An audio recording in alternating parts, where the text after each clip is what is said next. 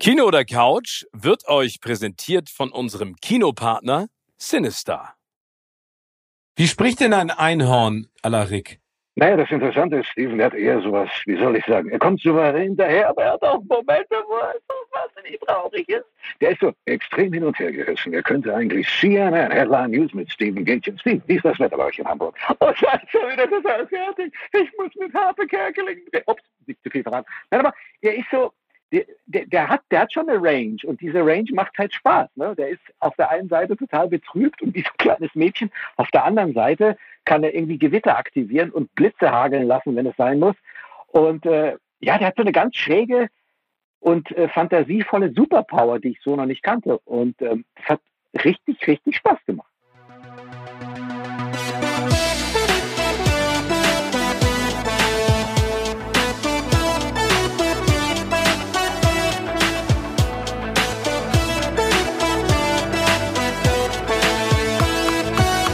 In meinem Podcast Kino oder Couch treffe ich jede Woche prominente Menschen aus den unterschiedlichsten Bereichen. Egal ob aus dem Sport, Musik, Kino, Serien oder Entertainment Business. Und gemeinsam sprechen wir über spannende Filme, Serien und das Leben. Und es wird die alles entscheidende Frage gestellt, Kino oder Couch.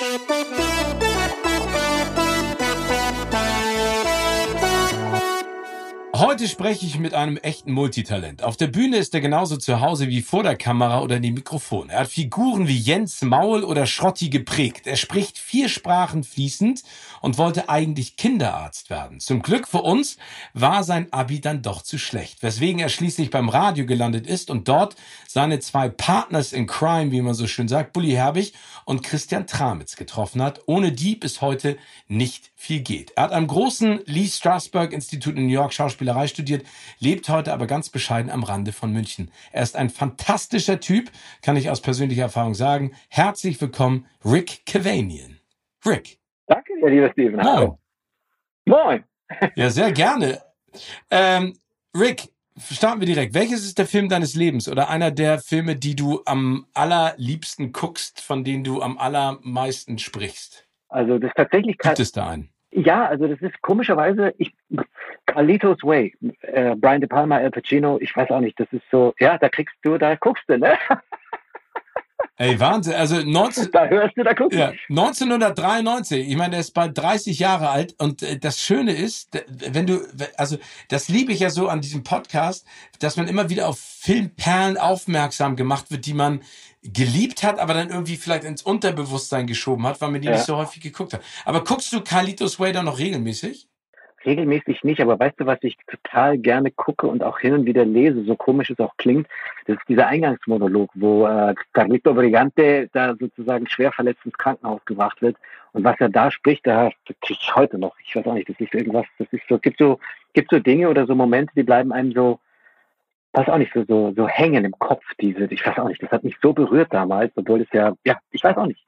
Aber da sind so viele andere Dinge in dem Film. Aber, aber, ja. Kannst du es dann rezitieren? Äh, ich, ich könnte jetzt schnell googeln und dann äh, mit, mit meiner El Pacino-Parodie könnte ich dir ein paar Takte drauf vorlesen. Aber, aber kannst du El Pacino gut parodieren? Also ist das, äh, also Komm, ich probiere Komm, du, du, ja, du, mach Ich, google, ich, google, ich google das jetzt parallel und du sagst mir, ob es was taugt oder nicht. Das Risiko gehe ich ja, jetzt ein. Ja, gerne, das finde ich gut. Ich, das, das, okay, warte, hier, Moment, WLAN, wo ist WLAN? Hier ist mein WLAN. So, hier, hier, hier auf Mauritius mit dem WLAN. das ist so eine Sache. So, Muss man dazu sagen, dass Rick weit weg ist. Der ist auf Mauritius und genießt da das Leben. und arbeitet. Warte mal. genau, in der Reihenfolge.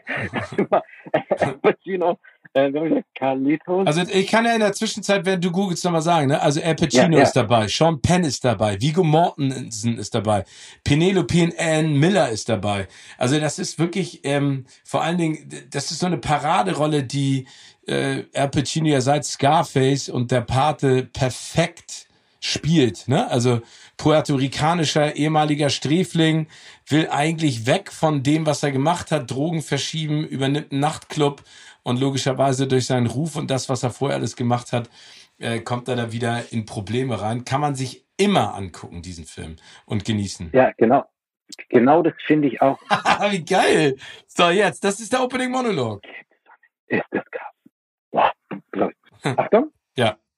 Somebody's pulling me close to the ground. I can sense, but I can't see. I ain't panicked. I've been here before. Same as when I got shut up 104th Street.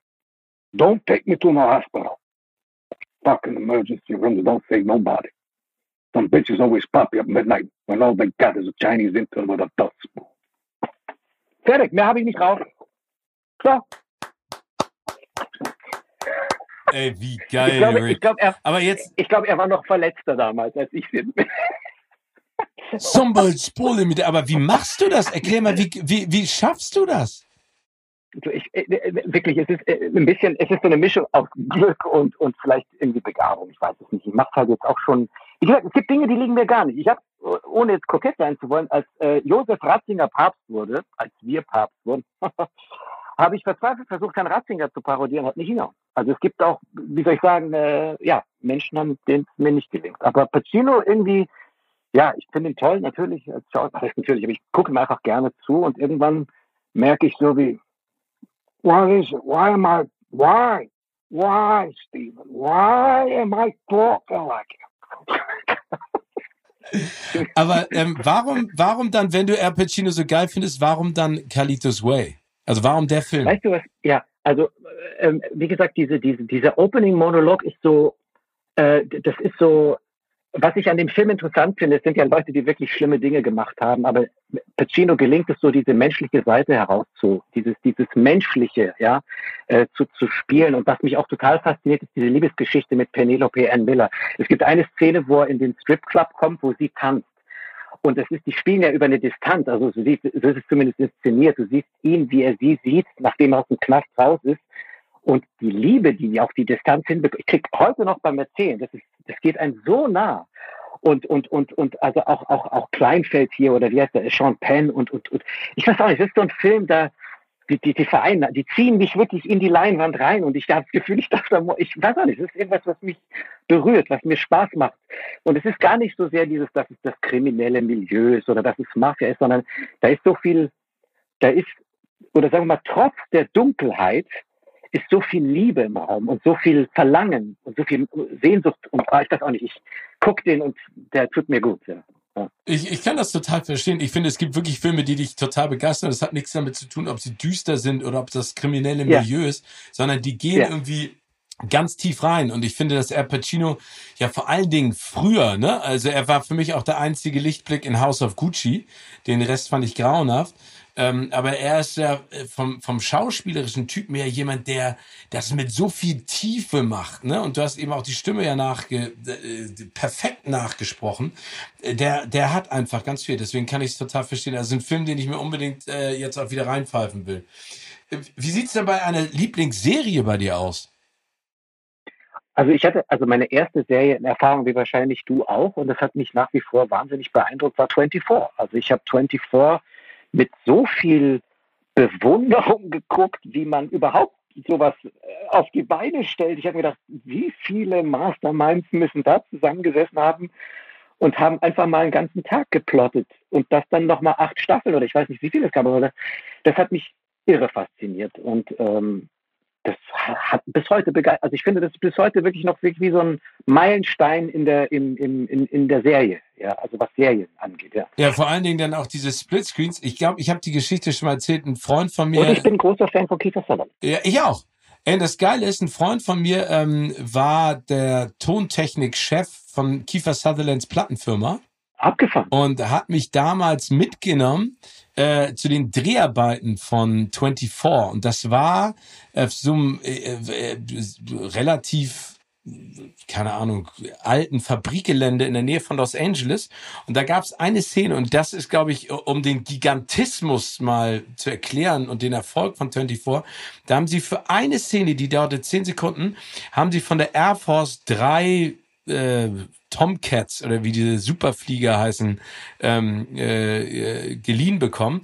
Und diese Szene zeigt nur, wie Jack Bauer durchläuft durchs Bild und die über und rüber fliegen und irgendwelche Bomben runterlassen. Das war's. Aber dafür haben sie den Luftraum gesperrt und äh, Dinge ausgepasst. Das war echt super. Aber ich finde die Serie auch cool und ich fand sie auch sehr smart erzählt. Ich glaube, dass acht, acht Staffeln vielleicht für mich ein Ticken zu viel waren. Da gebe ich dir recht. ja, stimmt, ja, das stimmt. Hast du den Kiefer Sutherland schon mal getroffen? Du getroffen nicht persönlich, aber du wirst lachen. Der macht ja auch Musik und wie ich finde, ganz schöne Musik.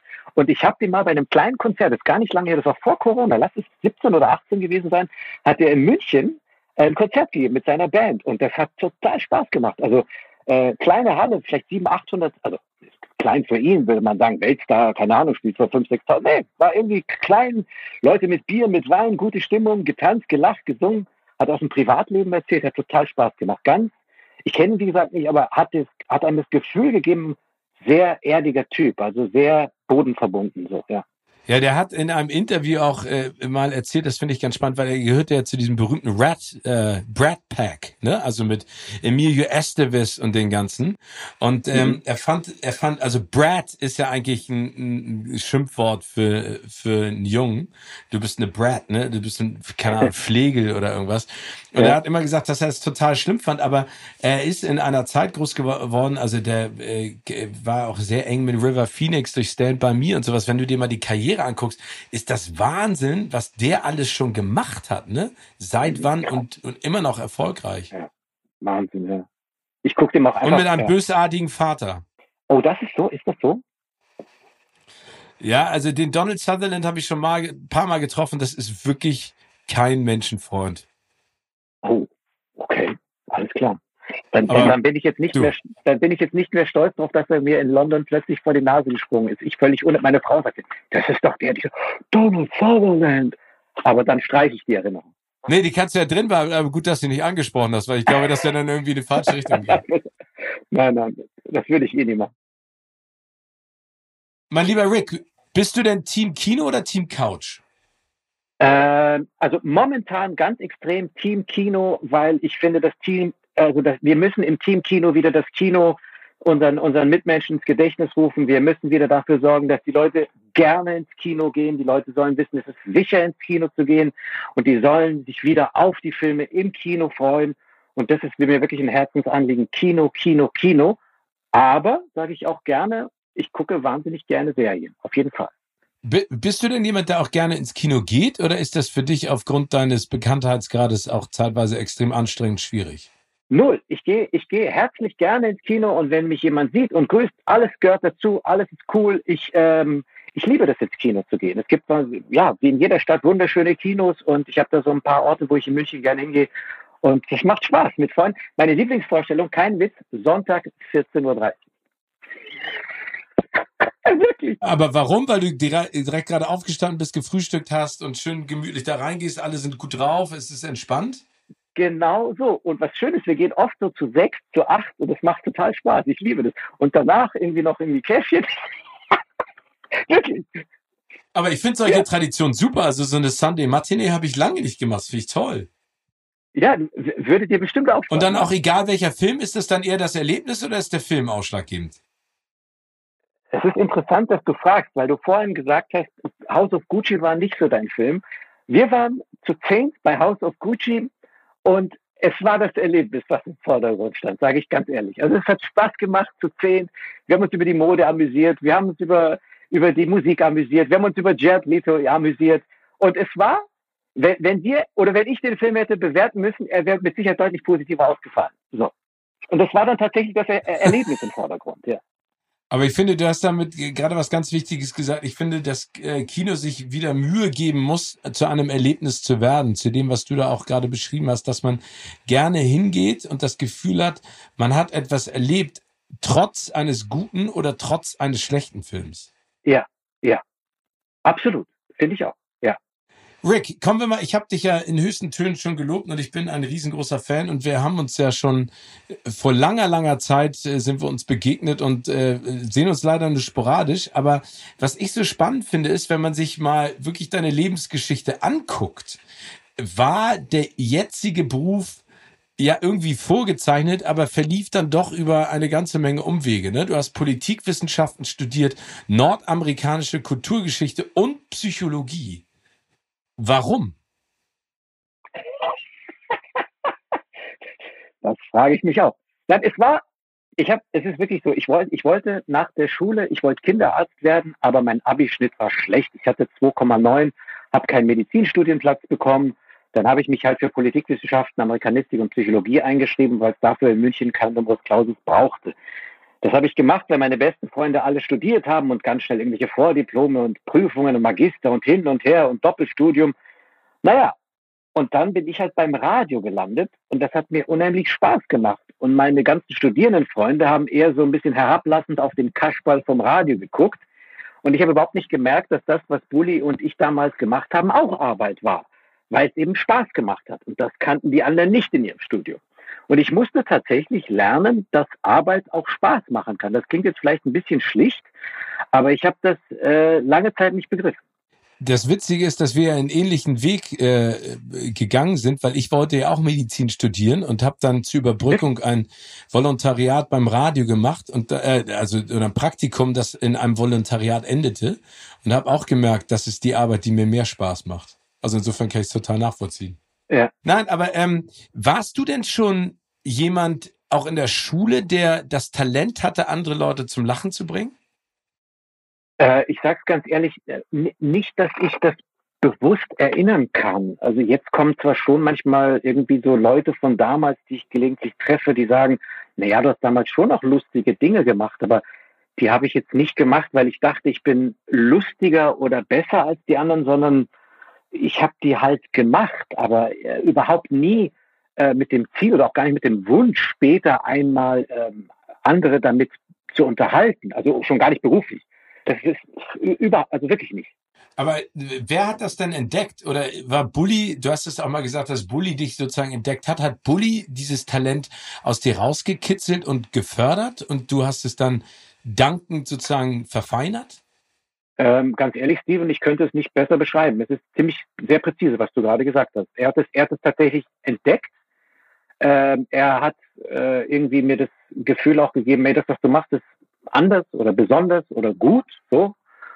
Und irgendwann habe ich halt selber gemerkt, okay, da ist vielleicht wirklich was dran. Und äh, das ist die eine Seite. Die andere Seite ist tatsächlich auch zu akzeptieren, dass das, was einem Freude macht oder ich hatte ja auch noch die glückliche Situation, dass ich mit einem Freund eben gemeinsam was arbeiten durfte, was sich noch weniger nach Arbeit anfühlen ließ. Das, also ich musste gewisse Dinge wirklich begreifen und äh, dann kam auch noch der Faktor Glück dazu und ähm, ja, so kam eins zum anderen.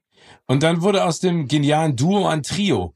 Äh, Christian ist ja auch, äh, kommt da auch aus einer ganz anderen Ecke. Das Tolle ist ja, dass ihr drei so viele Felder gemeinschaftlich abdeckt und so viele Schnittmengen habt, dass man sich gar nicht vorstellen kann, äh, dass ihr nicht von vornherein irgendwie die Monsterkarriere hingelegt habt. Wie ist denn Christian dazu gekommen? Und wann war dir bewusst, Mensch, das, was wir hier machen, das spricht wirklich ganz, ganz viele Menschen auch an?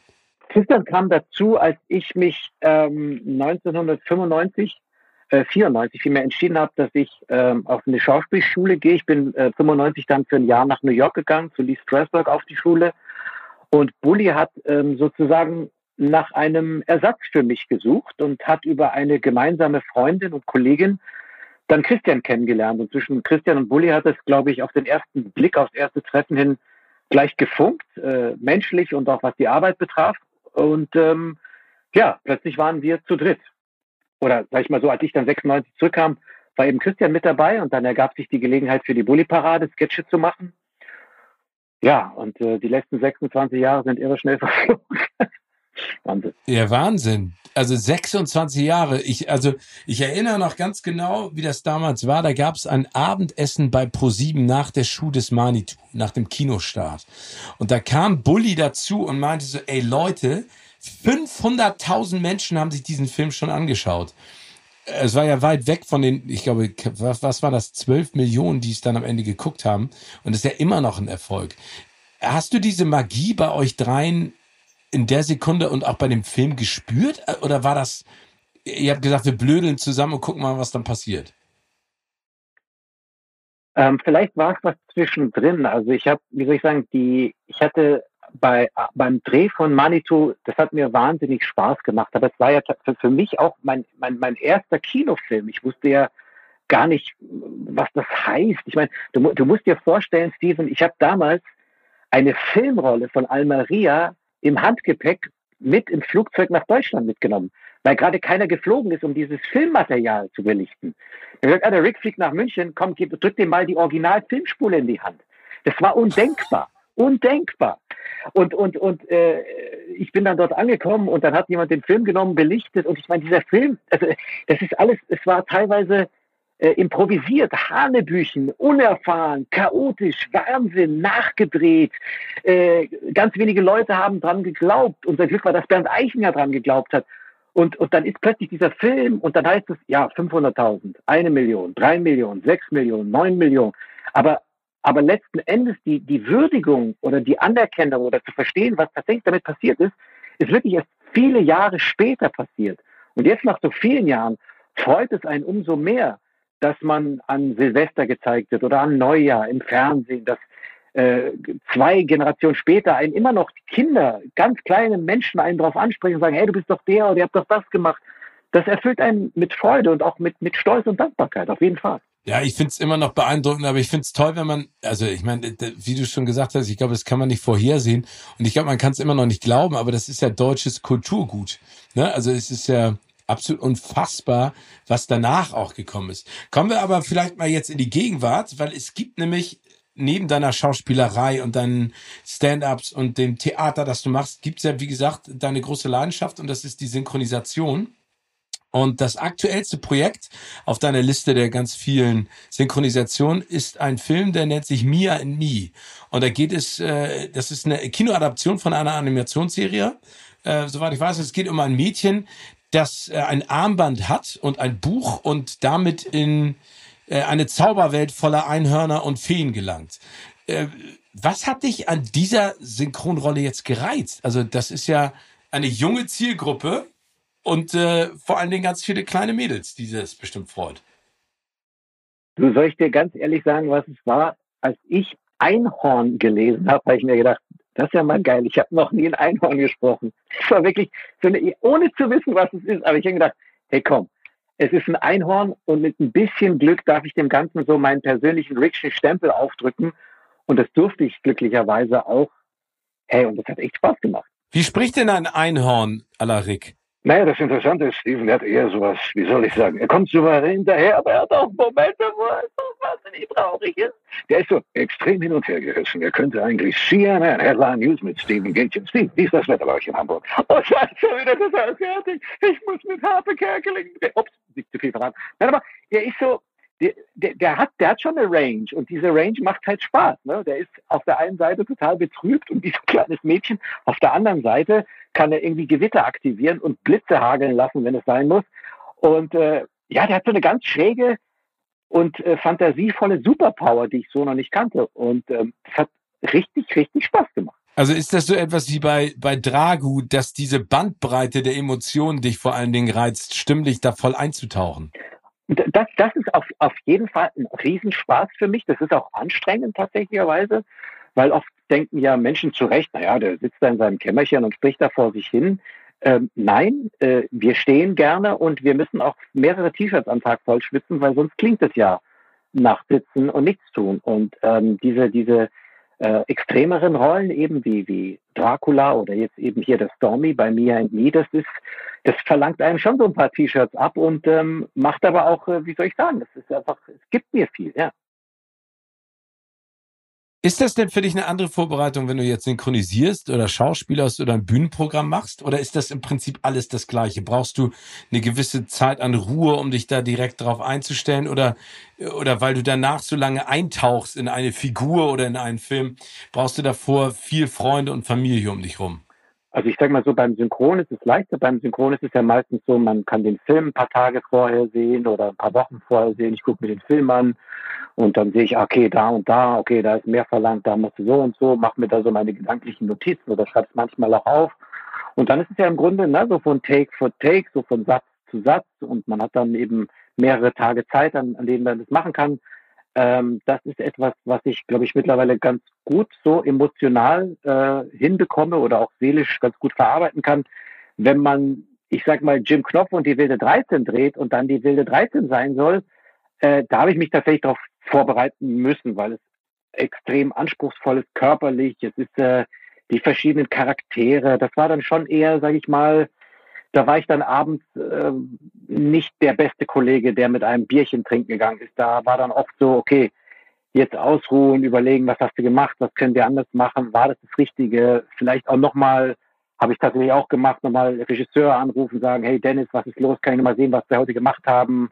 War das richtig? Spielen wir, haben, da, da war ich wirklich aufgekratzt. Also das hat mich extrem vereinnahmt, aber als ich dann das äh, Ergebnis gesehen habe, war ich dann schon happy. Aber es ist unterschiedlich. Also äh, Bühnenprogramme, um jetzt nochmal ein drittes Fass aufzumachen, das ist auch, das strengt mich tatsächlich auch an. Das ist auch, ähm, da, da brauche ich dann auch äh, Zuspruch und Wärme von Familie und Freunden, ja.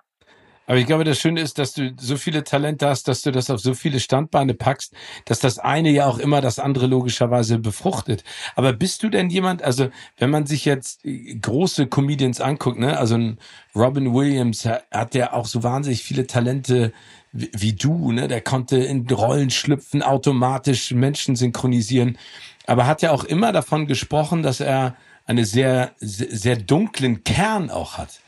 Äh, ist das bei dir, also wirkst du auf mich überhaupt nicht, aber äh, muss man manchmal einen dunklen Kern haben, um extrem lustig zu sein? Boah, das ist echt eine schwierige Frage, Steven. Ich kann das, ähm, ich, ich, kann das, ähm, ich weiß nicht, ob ich das tatsächlich gut beantworten kann. Ich ähm, war ja äh, ein, ein, ein, sehr, sehr großer Bewunderer von Robin Williams und bin es heute noch. Und Robin Williams, ich weiß nicht, ob ich das jemals erzählt habe, aber ob ich es dir mal unter vier Augen erzählt habe. Ich habe ähm, äh, einer, einer der Gründe oder ich sage mal, äh, äh, die Liebe zum Synchron ist tatsächlich damals entstanden, als ich äh, Aladdin gesehen habe und Robin Williams ähm, den, den Jin gesprochen hat. Und das war, glaube ich, Anfang der 90er Jahre und ich wusste nicht, dass Robin Williams all diese Stimmen damals gesprochen hat. Und irgendwann gucke ich das nach und sage mir, wie ist das möglich? Wie geht das überhaupt? Und Robin Williams hat mich wirklich in, in, in einigen Bereichen meiner Arbeit ähm, extrem positiv berührt und ich, ich verehre ihn nach wie vor wie ein. Also es bedeutet mir wirklich wahnsinnig, was, was, was dieser Mensch äh, künstlerisch ähm, auf die Beine gestellt hat. Menschlich habe ich Klopf, Klopf, sage ich ganz bewusst das Glück. Ich habe ich hab schon auch Phasen, wo ich still bin oder wo ich ähm, ja zurückgekehrt bin oder gerne mehr zuhöre als gerne oder als lieber andere zu unterhalten. Aber ich bin ich, diese, diese wirklich dunkle, dunkle Seite ist mir ähm, zum Glück, äh, die kenne ich nicht. Also deswegen möchte ich auch nichts dazu sagen, weil ich weiß nichts dazu. Aber ich, es gibt tatsächlich Leute, die, ich glaube, aus der, aus der dunklen Seite oder wie soll ich sagen, aus der dunklen Seite ähm, vielleicht was Helles generieren können. Also ähm, Peter Sellers war ja auch so ein Fall, wobei der, glaube ich, als Privatperson, also als Künstler, schätze ich, liebe Peter Sellers als Künstler, aber der muss als Mensch sehr schwierig gewesen sein, was man ja über Robin Williams nicht sagt. Robin Williams muss ja auch als Mensch ein wahnsinnig liebevoller und freundlicher äh, Mensch gewesen sein. Ähm, durch was diese dunkle Seite betrifft, das ist einfach, äh, ja, das ist, ich kann dazu nichts sagen, also das wäre vermessen, glaube ich. Nein, aber es ist toll. Also ich, ich, also deswegen, du hast mich auch nie als jemand äh, also oder ich habe den nicht so kennengelernt, aber jeder hat, glaube ich, äh, sagen wir traurige, emotionale Phasen oder ruhige Phasen. Bei Robin Williams ja, war das ja. extrem. Den habe ich kennengelernt. Der war genau so und über Peter Sellers habe ich nur gehört. Ich meine, der Partyschreck, was für ein großartiger Film mit ihm. Hammer. Und da habe ich auch nur gehört, der muss der Despot gewesen sein auf dem Set. Also mhm. bösartig, bis unter das Blut. Ja. Hast du es jemals bereut, nicht Kinderarzt geworden zu sein? Äh, nein. Nee, ich kann, ich kann, wirklich jetzt, nach, nach, nach, so vielen Jahren kann ich frohen Mutes sagen, ich bin äh, wirklich froh und dankbar über das, äh, was ich jetzt mache und machen darf, ja. Und das machst du fantastisch und ich hoffe auch noch ganz lange. Lieber Rick, ich würde gerne ein kleines Spiel mit dir spielen. Ich stelle dir immer jo. Fragen und gebe dir mögliche Antworten und du entscheidest dich für eine Antwort und äh, sagst dann vielleicht kurz warum. Kann ich mich auch für zwei Antworten entscheiden? Das müssen wir dann sehen. Musst du mir, musst du mir gut verkaufen. Okay, gut. Für eine neue Bully-Show musst du eine Person des öffentlichen Lebens parodieren. Wen wählst du? A. Angela Merkel, B. Robert Geißen und jetzt kommen wir direkt zu deiner Möglichkeit oder C. Joko und Klaas. Joko und Klaas. Würdest du machen? Also ich sage mal so, ich weiß nicht, ob ich es hinbekäme, aber Herr Geißen wird ja so, so, so unfassbar gut parodiert von unserem, ähm, von unserem lieben Kollegen, ähm, na super, ich und mein Hasen, ja. Äh, er möge es mir nachsehen. Oh, bitte hilf mir. Oh, ich komme nicht drauf. Ich, oh, das ist, jetzt, jetzt rede ich mich gerade um Kopf und Kragen, weil ich neulich mit ihm gearbeitet habe. Aber es ist, es ist, es ist, ich bin so weit weg, deswegen habe ich den, ähm, warte, ich komme drauf. Hilfst du mir, Steven? Du hast oh. dein, Ge ja, du hast deine, ähm, du hast deine, dein Gehirn sozusagen ähm, in Deutschland gelassen. Am ich habe am Äquator verloren. Ja, genau. Und äh, wie heißt der denn? Martin ähm, Klempno. Ma der, der wunderbare und so, so liebe Martin Klempno. Martin, siehst mir nach, ich bin eine riesen Backpfeife, aber es ist hier diese Hitze in, in, äh, auf der Insel. Ähm, ja, und Martin parodiert ihn wie kein zweiter, wie ich finde. Und ähm, Frau Merkel wird ja auch von etlichen Kollegen toll parodiert. Deswegen wäre für mich persönlich äh, die Herausforderung, Joko und Klaas zu parodieren. Allerdings auch in vollem Bewusstsein, dass ich wie damals bei Josef Ratzinger brutal auf die Nase landen, äh, fliegen könnte und scheitern könnte. Ja. Aber die Herausforderung wäre da. Und beim nächsten Mal präsentierst du uns da. Bin ich gespannt. Ach du Scheibe, klein. Okay. Du, du, du ziehst in eine Doppelhaushälfte und darfst dir aussuchen, wer dein neuer Nachbar wird. Mit wem willst du in Zukunft unter einem Dach leben? Bully, Marisa Tomei oder Peter Sellers? Äh, eindeutig äh, Bully, weil ich A, meine Ehe nicht gefährden möchte und B, weil Peter Sellers, wie schon von dir äh, vorhin ernannt, äh, ein Despot wäre. Das wäre mir viel zu heikel. Deswegen ähm, da, da, das vertraute und bekannte Gesicht Bulli äh, unter, unter einem Dach, das wäre gar kein Problem. Du landest in der fantastischen Welt Zentopia aus deinem neuen Film Mia and Me. Wer rettet dich daraus? Christian Tramitz, deine Frau Henning Baum. Entschuldige bitte, aber mit Henning Baum habe ich überhaupt nicht gerechnet. Deswegen, ich würde mich, äh, Christian hätte keinen Bock, mich zu retten. Meine Frau würde sich sagen, oh, schon wieder Arbeit, komm, mach deinen Scheiß allein. Zu Recht aber, weil ich sie wahnsinnig oft mit meiner Arbeit belästige. Deswegen hat sie sich zu, zu Recht und zu 100 Prozent eine Pause von mir verdient. Aber von Henning Baum aus Zintopia gerettet zu werden, das ist ein super Stunt, den möchte ich erleben. ja, ihr, ihr, habt ja zusammen Jim Knopf und die äh, Wilde 13. Äh, äh, da kennt ihr euch ja nun auch genügend. Äh, aber ein toller Typ, Henning. Toller Typ und ich kenne keinen, der, der, der zwischen den Takes so viele Liegestütze hinbekommt wie er. Das glaube ich, vor allen Dingen bei den Oberschenkeln, äh, äh Oberarmen meine ich, Oberarme. War, der war mal. Der, der, kann, sag nee, Entschuldige, sag du? Nein, nein, du bist, du bist. Ich, ich wollte nur sagen, ich bin sicher, Henning kriegt auch Liegestütze irgendwie mit seinen Oberschenkeln hin. Weiß der Geier wie, aber irgendwas, alles was körperlich ist, kriegt Henning hin. Du stehst mal wieder mit einem Soloprogramm auf der Bühne. Wer darf dir letzte Tipps geben? A. Harpe Kerkeling, B. Otto oder C. Anke Engelke? äh, ist das schwierig. Ist das schwierig. Boah! Also, also wenn ich es mir aussuchen dürfte, ausnahmsweise, ich würde mir von allen dreien gerne Tipps geben lassen. Wer mir schon Tipps gegeben hat, ist Otto tatsächlich, weil er mich schon das eine oder andere Mal in Hamburg in der Vorstellung besucht hat. Und das ist immer so süß. Und Otto, Harpe und Anke seien an dieser Stelle herzlichst gegrüßt. Ähm, Otto ist halt super nach der Vorstellung. Rick, weißt du, äh, du sollst mehr bayerisch machen. Die in Hamburg, wir mögen das. Das bayerisch, da war zu wenig bayerisch. Hast du gemerkt? Hast du gemerkt, an der Stelle, wo du bayerisch gemacht hast, sofort die Leute geklatscht, ne? Und, und das ist halt, das, das, das ist, also wie gesagt, ich, am liebsten von allen dreien. Weil, Otto liebt es, wenn ich bayerisch rede. Das ist so süß. Ja, aber, aber du hast auch Otto gerade perfekt wieder nachsynchronisiert naja, oder gesprochen. Ein, ein, ein, bisschen, ein bisschen. Ein bisschen. Äh, wir haben noch eine weitere Rubrik, äh, Rick, und die nennt sich Fast und Furchtlos. Und da geht's logischerweise um Geschwindigkeit. Also schnelle Fragen, schnelle Antworten. Okidok. Wunderbar. Wenn du ähnlich wie in Mir and Me ein Armband hättest, das dich überall hinzaubern könnte, wohin würdest du jetzt reisen? Kalifornien. Von Mauritius nach Kalifornien. Willst du mich eigentlich verarschen, sag mal?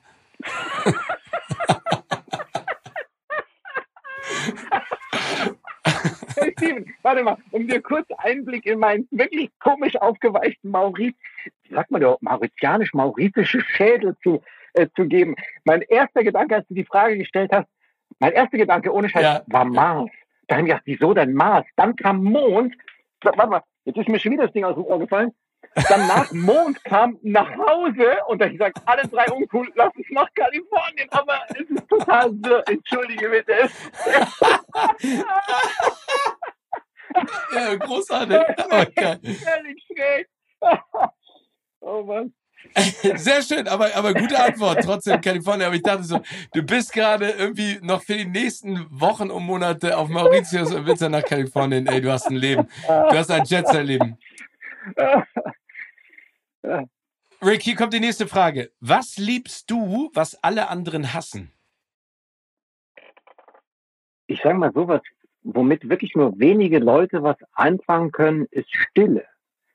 Ähm, die meisten Leute um mich herum, äh, so sehr ich sie auch liebe und so sehr ich sie auch Familie und Freunde nennen, ich glaube, was Stille anbetrifft oder angeht, da bin ich einer, der, der, ich, ich kann mit einem großen Maß an Stille gut umgehen, ja. Damit meine ich gar nicht Einsamkeit, sondern wirklich still sein. Das ist irgendwas, was andere sagen, oh, sag mal Rick lieber still. es ist komisch, aber irgendwie, äh, ja, das ist Stille. Ich würde, ich würde tatsächlich den Begriff Stille wählen. Ja. Finde ich sehr schön. Das ist äh, schwierig. Ich finde, Stille hat immer was, äh, man fühlt sich dann immer getriggert, was zu sagen und manchmal ist ruhig sein vielleicht die bessere Option, ne? Muss man aber lernen. Welches ist dein Ja, Lieblings, welches ist dein Lieblingsschimpfwort auf Armenisch? Ähm, es ist eine, eine, eine interessante Frage, die mich, glaube ich, noch niemand gefragt hat, lieber Steven. Ich kann auf Armenisch nicht fluchen. Es ist kein Witz. Ich kenne auf ich habe Armenisch, ich glaube, das habe ich erzählt, schon mal, das habe ich ja ähm, gelernt noch vor Deutsch. Meine Großmutter war damals bei uns äh, hat mich mit meiner Mutter großgezogen und ähm, äh, ich habe von meiner Großmutter keine Schimpfwörter äh, ge gelernt. Ich habe, ich kenne also auf Armenisch ke- keine Schimpfwörter, nee. Das ist gut. Also wunderbar. Braucht man ja eigentlich auch gar nicht. Wenn man nett durchs Leben geht, ist ja auch schön. Wer bringt dich immer wieder zum Lachen, auch wenn du es gar nicht willst? Tiere und Kinder. Also Katzenbabys und Menschenbabys. Äh, ja, lustigerweise, ich glaube gar nicht so sehr, dass es Babys sind, sondern Kinder, weil sie einfach, mein Neffe zum Beispiel ist fünf, der stellt Fragen und sagt Dinge, die sind so lustig und so komisch, weil man einfach irgendwie, als Erwachsener kommt man da nicht drauf und das, das liebe ich so an dem. Der ist so, der stellt so Sachen, so Fragen und erzählt dann einfach Dinge und da kann, da kann ich mich kaputt lachen. Genauso Eichhörnchen zum Beispiel oder äh, jetzt hier auf Mauritius Kakerlaken und so eine Sachen, die sind lustig irgendwie, ja. Gut, ihr habt noch nie jemanden kennengelernt, der gesagt hat, Kakerlaken sind lustig, aber wenn es dir Freude macht, mein lieber Rick, dann bleib auf Mauritius, bevor du nach Kalifornien fährst. Da gibt's auch Kal Kakerlaken.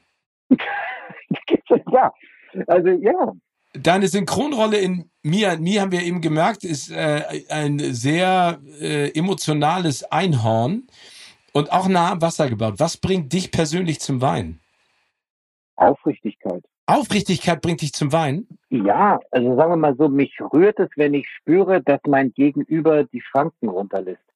Also die Hosen runterlässt. Die Schranken runterlässt würde heißen, dass die Schranken zugehen. Nee, die Hosen runterlässt. So muss es sein. Okay, also dass er sich sozusagen oder sie sich emotional öffnet und sozusagen keine Fassade aufrechterhält. Genau, wenn mir mein Gegenüber die Gelegenheit gibt, ihn direkt zu erkennen, ohne dass ich äh, sozusagen analysieren muss oder verifizieren, recherchieren, sondern jemand, der, dem ich begegne und der sein Schild runternimmt und sagt, das bin ich. Da sage ich, wow, das bewegt mich.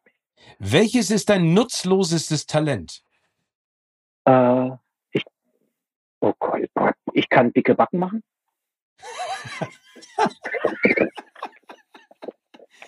Muss ich lange überlegen. Ah, was du nicht. Aber es ist wirklich so. Es ist komplett nutzlos. Und hey, jetzt mal ohne Scheiß, Steve. Ein Ding, ein Ding, was wirklich wahr ist. Und es ist total lustig, dass sich an der Stelle so ein kleiner Kreis schließt. Ich werde nie vergessen, wie ich zum Spaß früher, so da war ich, da war ich, wie alt war ich denn? 19, 20.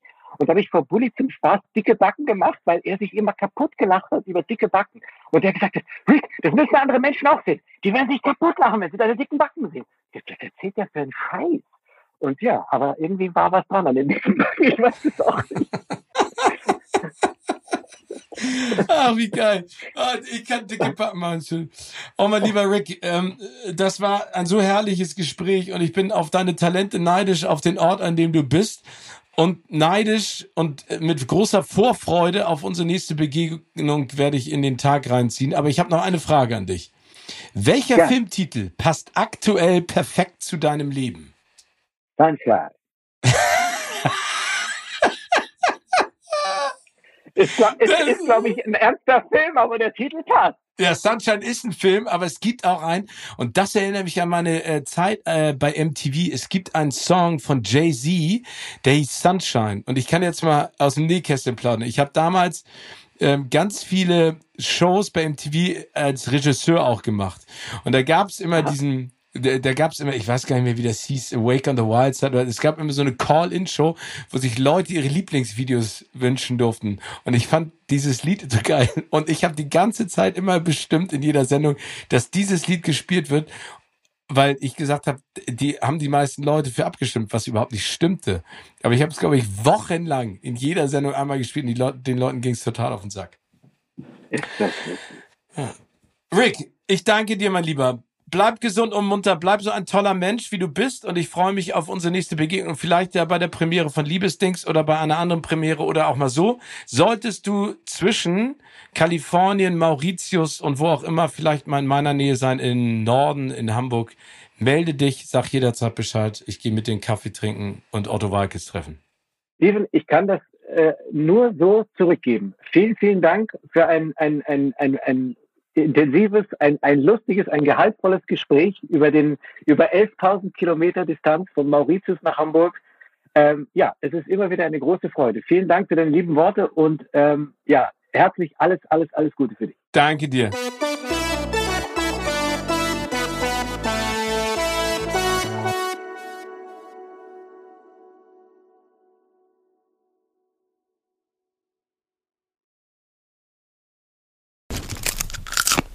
Kino oder Couch wurde euch präsentiert von unserem Kinopartner Sinistar.